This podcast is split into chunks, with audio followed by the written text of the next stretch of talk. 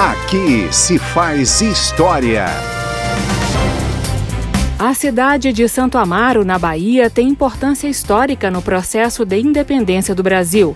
Em 14 de junho de 1822, portanto antes do Grito do Ipiranga, que ocorreria no dia 7 de setembro do mesmo ano, a Câmara de Vereadores de Santo Amaro declarou apoio ao príncipe Dom Pedro, o que significava não obedecer mais ao rei de Portugal. O deputado Rogério Rego, da Arena da Bahia, ocupou a tribuna da Câmara em setembro de 1977 para lembrar a data histórica. Senhor presidente, senhores deputados, na madrugada de nossa emancipação, antes mesmo do brado da independência, várias vilas baianas latejavam na inquietação patriótica de livrar o Brasil da sujeição colonizadora.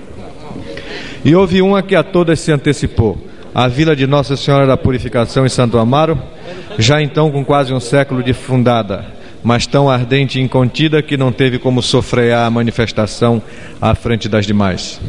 Assim foi que, em 14 de junho de 1822, sua Câmara de Vereadores, respondendo a quesitos formulados pelos deputados baianos à Corte de Lisboa, na carta de 22 de março daquele ano, trazida de Portugal pelo jovem santamarense Miguel Calmon de Penha Almeida, declara categoricamente que o Brasil deveria ter governo próprio, seu exército e força naval, bem como tribunal, universidade e tesouro nacionais.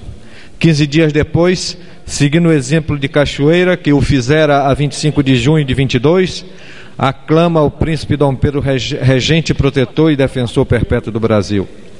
E mais ainda, a 12 de agosto, o povo santamarense constitui uma caixa militar destinada a manter as tropas, bem como a fornecer armamento e provisão aos defensores do litoral santamarense. Lutou e lutou muito o povo de Santo Amaro. Seu esforço se estende desde os atos preparatórios, desde o trabalho de criação do ambiente até a luta armada, onde seus filhos mostraram bravura incontestável e pereceram tantos. Também na luta final em que a Bahia se libertou definitivamente, vencida a 2 de julho de 1823, os santamarenses estiveram presentes com os recursos de que dispunham, e de modo tão glorioso e destemido, que nos conta o historiador baiano.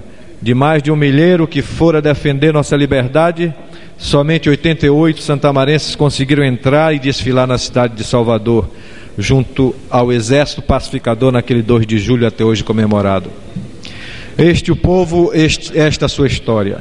História de fibra e amor à pátria. Seu exemplo e sua coragem têm sido sempre registrados naquela data, relembrando o 14 de junho longínquo, quando tudo ainda era indecifrável e tenebroso para o país. Esse foi o deputado Rogério Rego, da Arena da Bahia, sobre a participação da cidade de Santo Amaro na luta pela independência do Brasil. No Aqui se faz história, você acompanha discursos de deputados de todas as vertentes políticas sobre o 7 de setembro. Câmara dos Deputados, no bicentenário da independência. Aqui se faz história.